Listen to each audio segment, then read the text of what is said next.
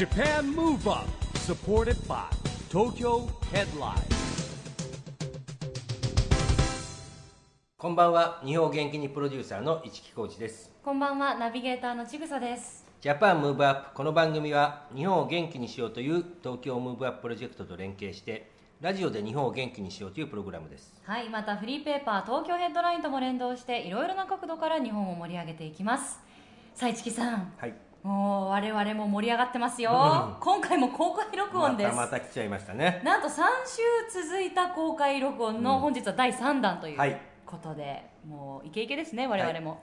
多いですね、あの続く時は続きますねそうなんです。公開録音が。もう出かけるの大好きです、はい。岡山県のイオンモール岡山での公開録音の模様を本日はお届けします市木さん今回のゲストは？はい。今回のゲストはですね女優でタレントの増田由香さんです。はい。そしてこの日はですねラジオの放送とは別に岡山ムーブアップガールズコンテスト2015というイベントをやってましてそのコンテストに見事優勝した女の子にも出ていただきました。はい。一木さんと増田さんが審査員で私が MC をはい。やらせていただきました、えそれでは公開録音の模様をお聞きください。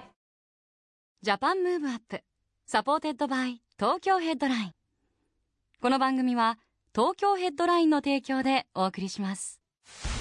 Japan Move Up さあ今日のジャパンムーブアップは岡山県にありますイオンモール岡山での公開録音の模様をお送りしています。ゲストは増田由香さんです。改めましてよろしくお願いします。よろしくお願いします。今日はお集まりいただきありがとうございます。はい。それでですね増田さん。はい。岡山来たことありますか？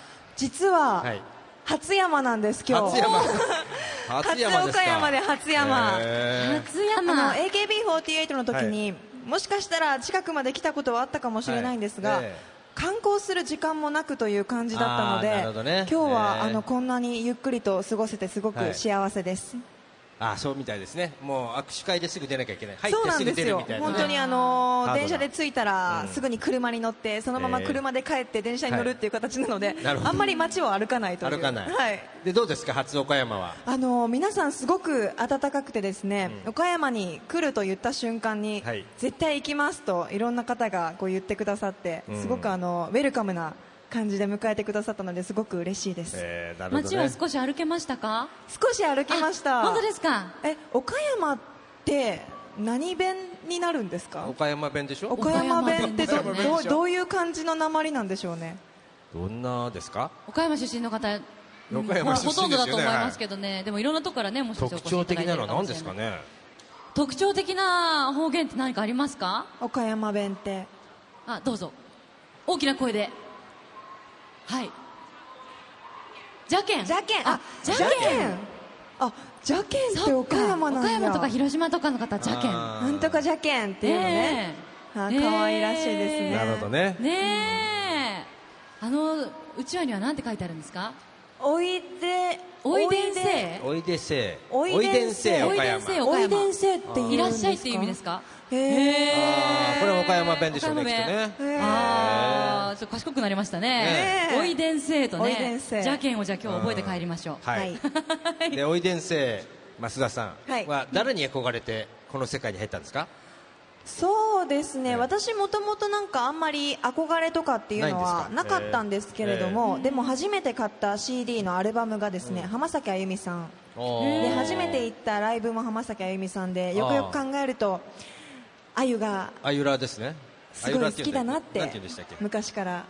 あゆら？あそれアムラじゃないですかえアムラは安室ちゃんじゃないの？アムラはアムロちゃんです。あゆあゆさんはあゆあゆさんってなんかあれですけど。浜崎さんなんです？ハマラあんらまりラですかーでないですねラーじゃないですよね。ないですか？い。すいません。はい。あとはミーシャさんとか好きでしたね。歌でした、あー上手ですもんね、はい。ミーシャミーシャさんはね。やっぱり小さい時から歌うことはお好きでいらしたんですか？もう自分の使命だと思ってましたね、本当にあの目指すとか志すというよりももうこれは絶対にやらなきゃいけない仕事だっていう感覚でこの世界に入った感じです、でそれでね見事にねあのーメンバーになられたわけじゃないですか、はい AKB48 のね、はいなられて、人数多い中でこう、なんか自分の存在をアピールするためにってなんかこう工夫とかなんかしてるんですか自分で、あのですね、AKB48 にいた頃はうん、周りに馴染まないことにしてましたあのあー。割とみんなやっぱり協調性を保つことが一番大事だと思ってたんですけど、協調性が保てるタイプではなかったので。あそうなんですか？なのでもっともっなんかまあ自分らしくそれが個性っていう風に愛してくださるね今あの目の前にいらっしゃるファンの方もこれだけ長く AKB をやめてもええ。応援してきてくださってる方もいらっしゃいますので、え。なんか自分なりの個性を出してたのかなと今考えたら思いますね。あーなるほどね。言いたいことを結構ズバズバと言うタイプでした。なるほど。はい。なんかこうエピソードみたいなのあります？クローダンみたいな。あのね結構あります。あの、研究生で入ってきて昇格してきた、あのメンバーとかに、はい。踊りができなかったりだとかできないって言った子にはしょっちゅう怒ってましたね。あできないと言うなと。なるほど。私からしたらもう1週間に16曲覚えた時もありましたしできないと言わせない雰囲気がすごくあったのでまずできません風邪ひいてたのでできませんでしたっていう言い訳を言われた時には本当になんてゆとり世代なんだって思ってちょっと怒りましえ？たすいません。おいくつですか今？24です。24の人にゆとり世代 もうねちょっとねおばさん化してしまってるんですけど考えが。なるほどね、はい。へー。ね親のような気持ちでしたね。あーもう年齢差もありますしね。そうですね。グループの中でもね、もう今はそんなグループを離れて、もうはい一人で活動していらっしゃるわけですけど、ね離れてからなんか気づいたこととか、ああこれがああだったなとか思うことってありますか？あーそうですね。もう今だから言えるんですけどあの大人数でいるとやっぱり挨拶も10分の1で済むというか、はい。おはようございますって小さい声でも10人揃えば大きく聞こえると思ってたので後ろにいてもバレないっていうなるほど。結構引っ込んでてもそういう時はこうずるい感じではい。いたんですけど、1人になると1対1でのやっぱりお仕事なのでちゃんと目を見て挨拶をして、うん。きっちりとこなさないといけないっていう部分で、仕事に対する姿勢はすごく変わりましたね。ごまかしが効かないんだと思いました。そういうもんですか？そういうもんです。やっぱり AKB にいる時って AKB48 の中の3人の1人、うんうん。左の子右の子真ん中の子っていはう名前の呼ばれ方が結構意外にあったので、へ1人になってから増田由香さんよろしくお願いしますって言ってもらえるとやっぱりそれだけ答えなきゃいけないな期待に応えなきゃいけないなっていうふうに思いますね。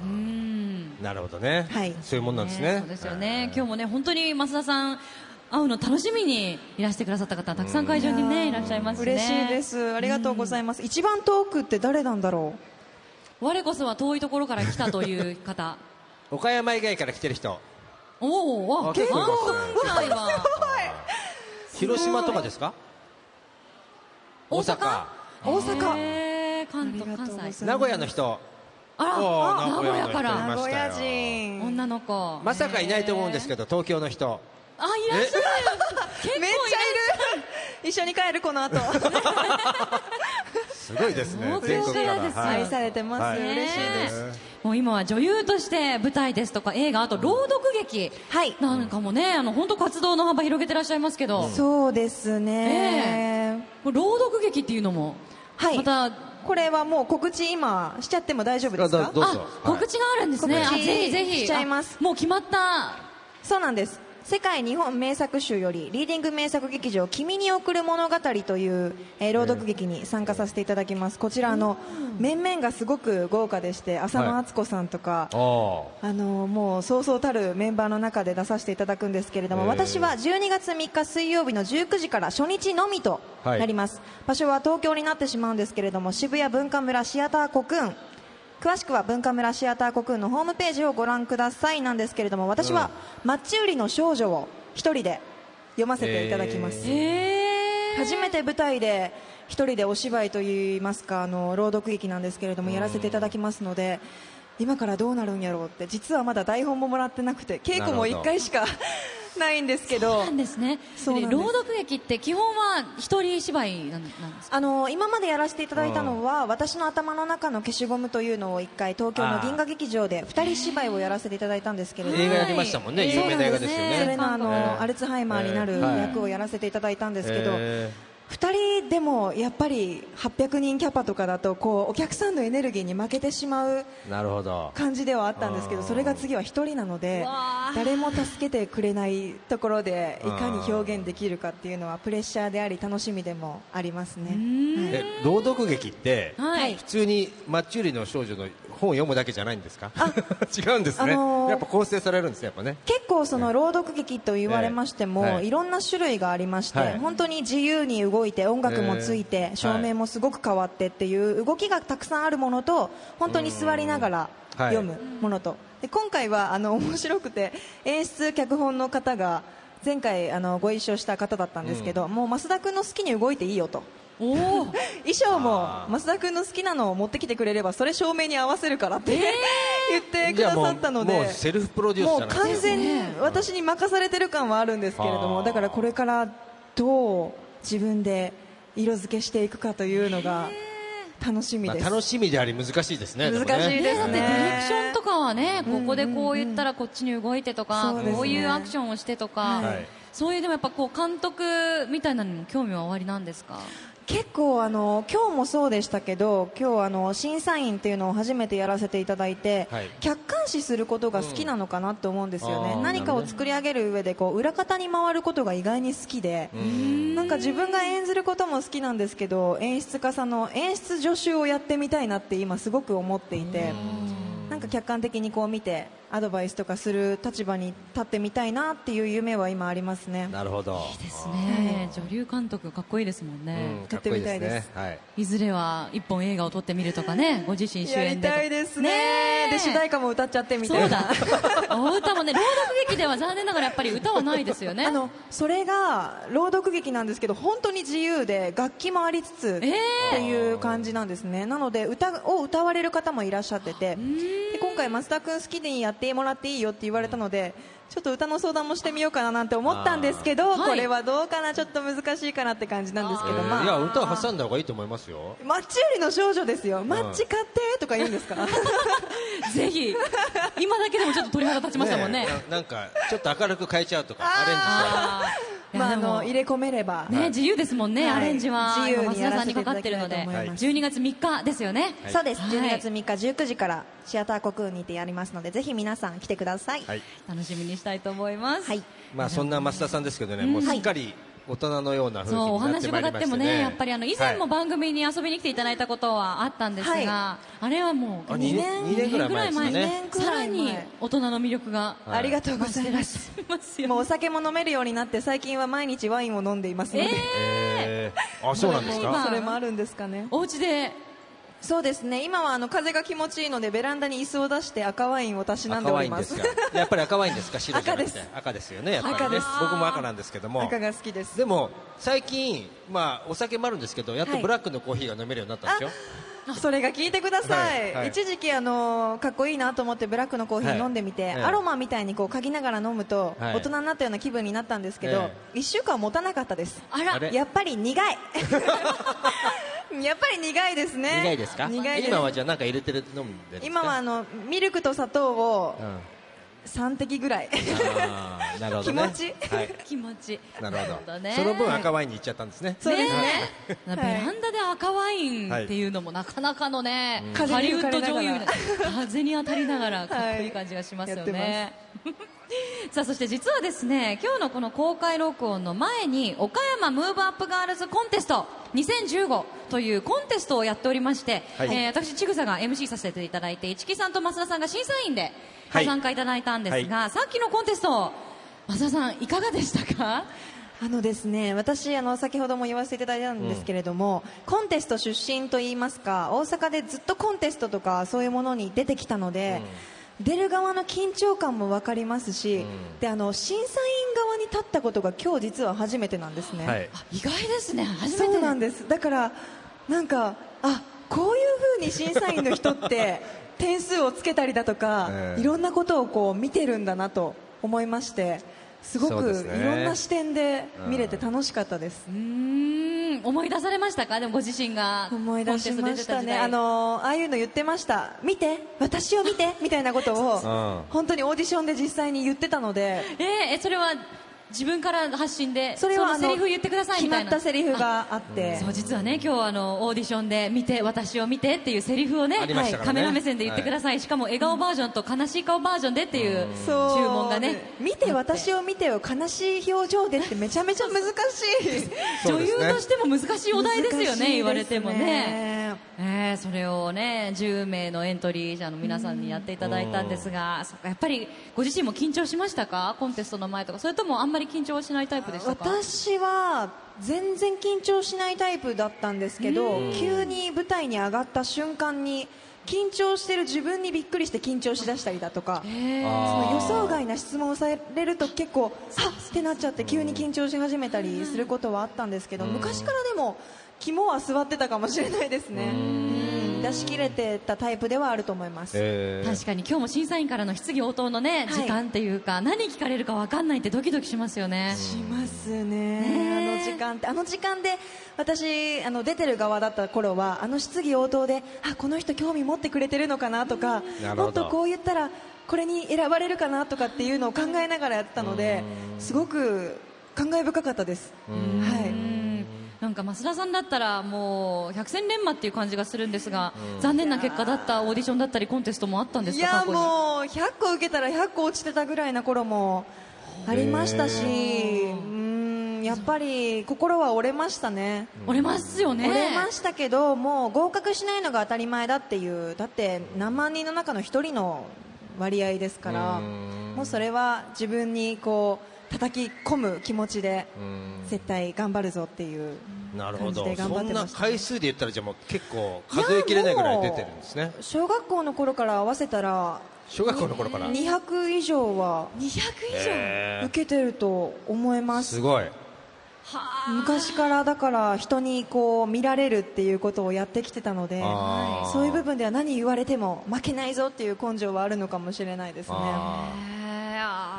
ね強い思いですよね。本当そうですよね。ね。AKB48 はオーディションだったんですか？そうです。AKB48 は今から10年前ちょうど10年前の2月26日。覚えてらっしゃる。覚えてますね。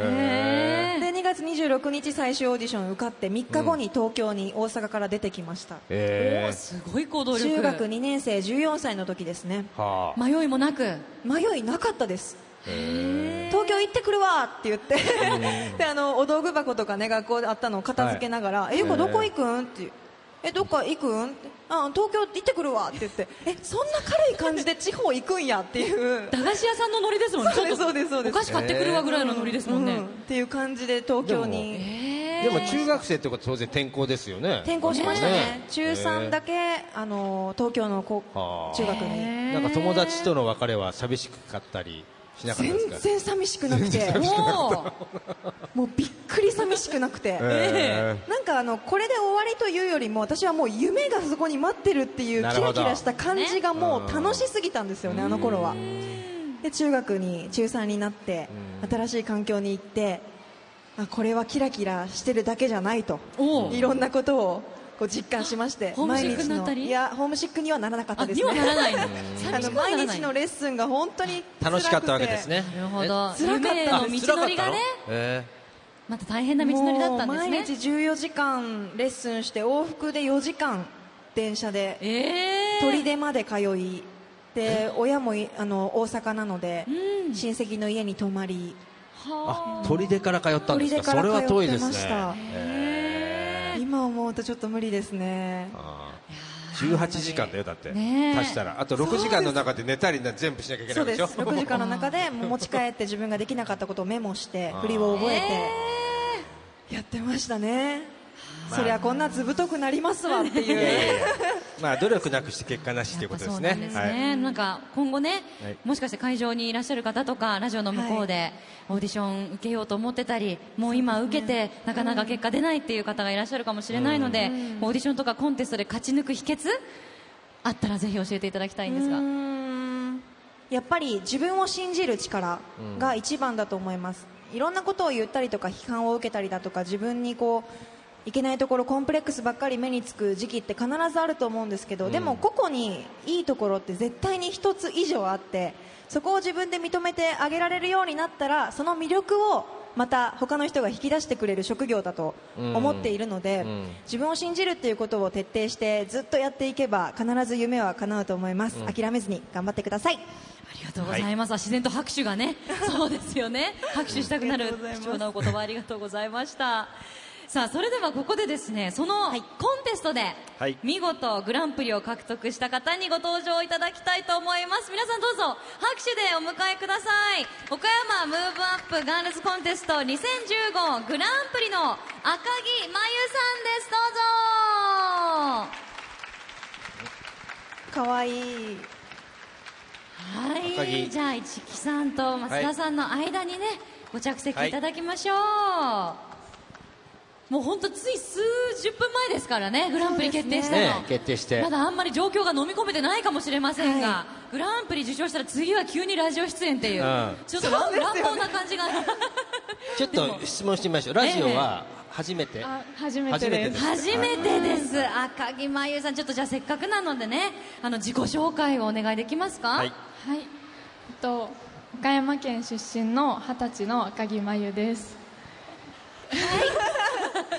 出身あ出身地は岡山県岡何市高橋市です。高橋って知りませんけど二十歳。二十歳で二す。十歳今はじゃあ何やってるんですか？今は学生です。大学生？はい、はい。学生さんねえもう昨日まで普通の学生さんだったんだもんね。いや今でも普通の学生さんですよね。まあ今もね、はい学生さんですけど、はい。それが急にマイク持たされてラジオで喋ってって言われても緊張しますよね。ねえ。あでも今回はあの見事岡山ムーブアップガールズコンテスト2015、はい。グランプリ受賞ということでこれからねたくさん忙しくなると思うんですけどまず市木さんと増田さんは、はい。審査員されてましたので、はい。はい。あのご存知だと思うんですが、うん。受賞したポイントどのあたりが赤木さんはもう秀でてたのかっていうのを伺いたいんですけれども。増田さんからどうぞ。はい。私はですねあの主張をしていないながらも出てるナチュラルななんていうんですかね自己表現といいますか。なんかこういうコンテストって主張しがちなイメージはあったんですけうん。どそういうこともなく奥ゆかしいながらに自己アピールするのがお上手な方だなと思いましてあと透明感に惹かれました、なるほどね、はい。あの審査員5人いたんで、まあ、実は本当にいろ意見が分かれたんですよ、まあ、僅差だったんですけれども、はい。まあ、やっぱりこれ晴れ娘っていうこととですねあの今回のグランプリの方はあの CM にも出るんですね。はい、ということで僕はね新鮮さとなんかこう初々しさみたいなところですかね。やっぱり、で確かにちょっとほらあのアピールのとこもあんまり喋れなかったじゃないですか、でもなんかそこが逆に今増田さんが言うようにちょっとね初々しさのポイントが上がったのかなみたいなフレッシュさ。フレッシュさで多分わざとじゃなくて自然にそうなったところとかじゃないですかね、にじみ出る人柄の良さみたいなところもありましたよね、だって赤木さん PR でお肉のことを主に喋ったものね。あそうですね。お肉食べたいって言ってましたね、おはい肉が好きなんだもん。食べることがいっぱい好き、はい。食べることでこう食を通じて岡山の魅力をね発信したいっていうこともおっしゃってましたもんね、はい。ねえ。普段はどのくらいいっぱい食べるの？普段はうんなんかバイト先でまかないが出るんですけどなんか男の子と同じ同じぐらいというか、えー。春ぐらい。同じ年代の男の子たちと春ぐらい。二十歳の男子の食欲って言ったら底知れないですからねちなみにバイトはバイト何されてるの、うん。あ飲食店の飲食店。ホールです。ホール、はい。あこんなね可愛らしいホールスタッフいたらお客さん増えちゃいますね、これまたさらに晴れ娘として活も活動もね、はい。してもらうわけですからね。これからですあのせっかくなんでこの場を借りて増田さんに何か聞いてみたいこととかってありますか？えっと、私すごい自分になかなか自信が持てなくて、はい。すごい緊張してしまうんですけどそういう時のそういう時はどうやってどういうそういう時の対処法？はあーさっきのねお話の延長ではないですけど、うん。私も結構意外に緊張してあの人見知りだったりするので少し気持ちがわかるんですけどなんか相手の歩幅に合わせようとするから緊張してこう萎縮しちゃうのかなと思うので自分らしくそこにこうどしっといるっていうことが一番自分にも優しく人にも優しくいれるのかなと思うのでなんか私は見ててすごくこのなんか引っ込み思案なところが私はすごく好きなのでそれはすごい個性なのかなと思うのでいいと思います。ありがとうございます。素敵だと思います。ありがとうございます。赤木さんは将来こういうことをしたいなとかこういう職業がいいなっていう夢はあるんですか？えっと、今管理栄養士の勉強をしてるので。管理栄養士、はい。管理栄養士。食の仕事ですね。食の仕事です。本当にじゃあ食のことを真剣にねもう愛してるんだね。ね。でよくお勉強してそっかじゃあ女優さんになりたいとかモデルさんタレントさんになりたいとかそういうことは今のところは？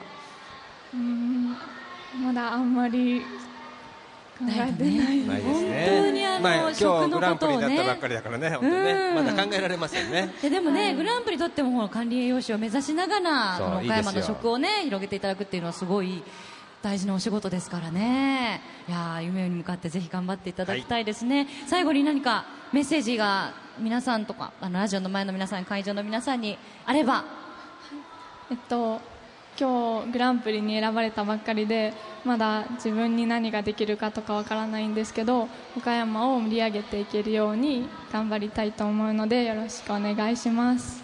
はい、ありがとうございます。どうもありがとうございましたということでこれからの活躍本当に期待しています、岡山ムーブアップガールズコンテスト2015グランプリの赤木真由さんでした。ありがとうございました。ありがとうございました。ありがとうございました。はい、ありがとうございます。可愛らしい、本当初々しい。え？初々しいですよ。もうねちぐささんの質問にタジタジでしたねだからね本当にもう、ねえ、なんか怯えられちゃって。ねえ、でもこれから本当に楽しみですよね。はい。食を通してぜひ盛り上げていただきたいと思います。さあそして番組ではですねゲストの皆さんに2020年に向けて日本を元気にするために自分はこういうことをやります。これに取り組みますというアクション宣言というのをいただいているんですが、えーこの度増田由香さんにも書いていただきました、はい。発表お願いしてもよろしいでしょうか？わかりました、はい。では発表します、はい。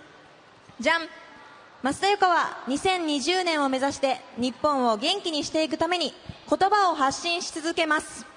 おー。です。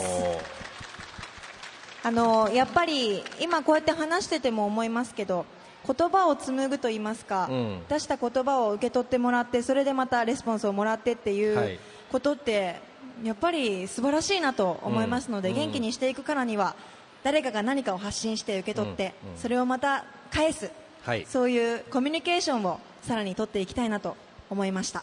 素晴らしいですね。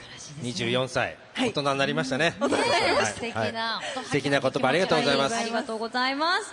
いや楽しい時間はあっという間でねまだまだはい。増田さんお付き合いいただきたいんですが、はい。増田由香さんをお招きしてのジャパンムーブアップ公開録音もそろそろ終わりの時間が近づいてまいりました。あっという間ですね。最後にですねぜひ岡山の皆さんそして番組を聞いてくださっているリスナーの方にメッセージをお願いできますか？はい今日岡山に来て自分の足でこうやって来ることによっていろんな方の顔を見て笑顔を見て私もすごく元気になりました。今日岡山の PR としてのこのイベントにも出させていただいたんですけれども、いろんな女の子たちの活気に触れることによって私もすごく元気になれた一日だったので、えこれからも笑顔をたくさん振りまいていって日本を元気にできるようにたくさん発信していこうと思います。今日はありがとうございましたありがとうございました。ゲストは増田由香さんでした。ありがとうございました。ありがとうございました。ほなね。ー Japan Move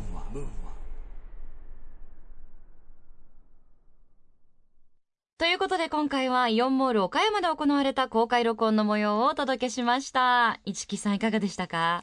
そうですね、あのー公開録音になるとですね、やっぱり僕ちょっと緊張しちゃうんで、えー、ちぐささんにいつもご迷惑をおかけしておりますが、すごい緊張しますよねなんかね、特に俺女性のお客さんがいてちょっと緊張しちゃうんですよね。タジタジってこういうことだっていうぐらいタジタジしいやいや、ますもんね。それで、あの、ちぐさがテンション高いじゃないですか。だって楽しいじゃないですかたくさんお客さんがいてねそうそうその上に圧倒されちゃうんですね。はい。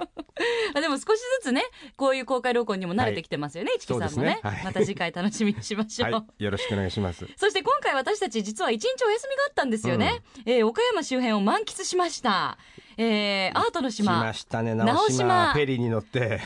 すごく面白かったですうんなんかね、ね。自然の中でね、すごくなんかこう癒されましたよね。ねあの、うん銭湯なんかも入ったりしてね。そうですね。ええなんで銭湯入ったかよくわかんないけどね。ねアートな銭湯温泉でもないですからね、別にね。そう、普通の銭湯なんですけど、まあうん内装はね、全然普通じゃな。ないんかね、要は昭和ですよ。昭和に戻った感じがしましたね。そうですね。うんあと、まあ、昭和とすごくユニークなアートが融合したようなね、銭湯でしたが。そしてね、ちぐささんなんか、一人でまた倉敷まで行っちゃってそうも限られた時間の中でですね 走って行って帰ってきましたけど、本当にね、えーいろんなお話はねあのゲストの方からも聞いたりしてたんで行ってみたいなと思ってたのが今回実現してよかったです、風情あふれる街並み素敵でした、皆さんも一度岡山へ足を運んでみてください。そうですね。イベント会場だけじゃなくてね そうですね。自然も満喫しなきゃダメですね、うん観光スポットもたくさんあります。はい。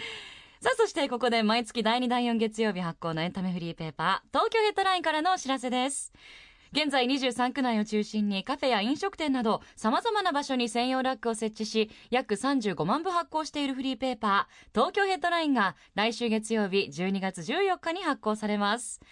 最新号では12月19日公開の映画「花ちゃんの味噌汁」で主演を務める広末涼子さんのインタビューやこの番組の月1レギュラーを務めたソフトバンクホークス監督の工藤公康さんによる夢の課外授業の野球教室レポート記事などが掲載されています。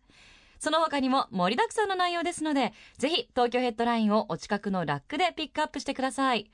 配布先は東京ヘッドラインのウェブサイトやアプリをチェックしてくださいね。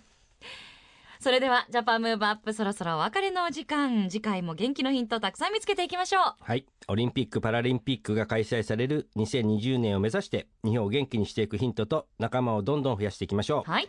JAPAN MOVE UPお相手は一木広治と。ちぐさでした。それではまた。来来週。 JAPAN MOVE UP supported by 東京ヘッドライン。この番組は東京ヘッドラインの提供でお送りしました。